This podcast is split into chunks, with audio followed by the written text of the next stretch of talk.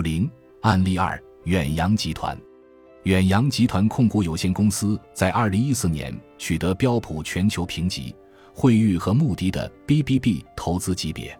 二零一七年六月二十九日，标普全球评级发布公告，将远洋集团的长期企业信用评级由最低投资等级 BBB 降到非投资级 BB 加，远洋集团担保的债券评级相应下调到 BB 加。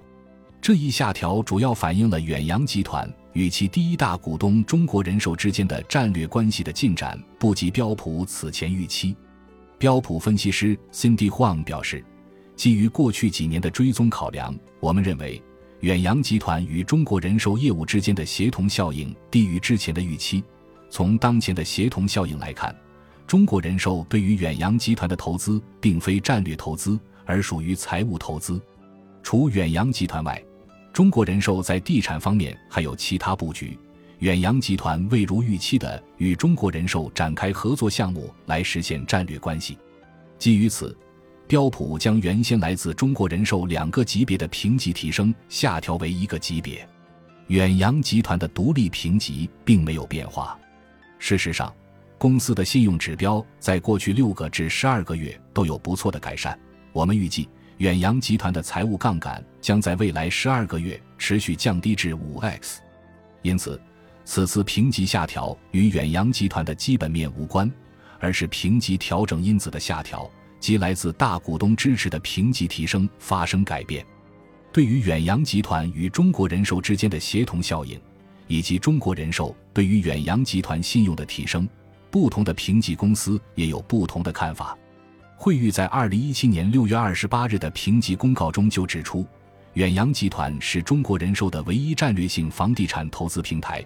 中国人寿持有远洋集团百分之二十九点九九的股份，并承诺未来的持股比例不会低于百分之二十五。中国人寿提供的有力支持给远洋集团带来两个级别的评级提升。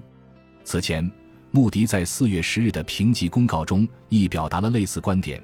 远洋集团是中国人寿在房地产行业唯一的战略股权投资。远洋集团的 Ba 三评级反映了其个体信用实力以及两个级别的提升。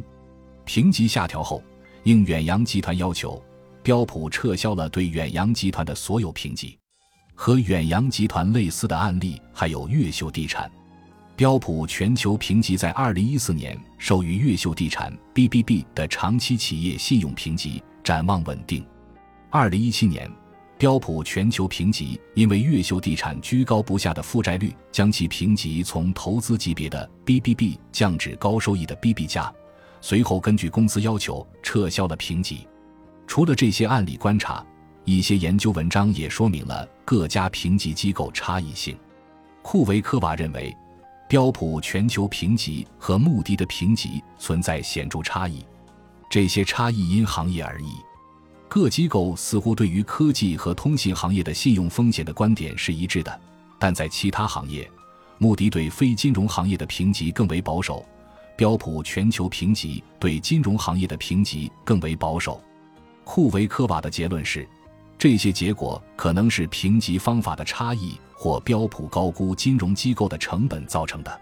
此外，库维科瓦还表明，自2005年以来。穆迪和标普全球评级之间差异的统计显著性一直在加深，这两个机构在分配投资和非投资等级的水平上也有所不同。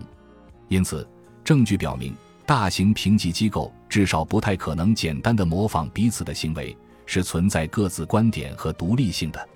布姆帕里斯等人认为，各机构用于主权债券评级的模型存在差异。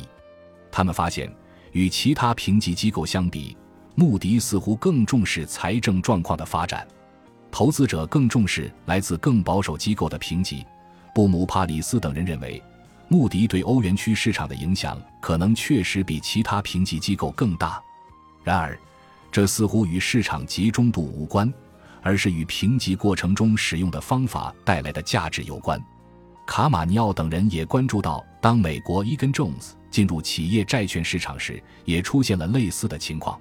此前，该市场由标普全球评级主导。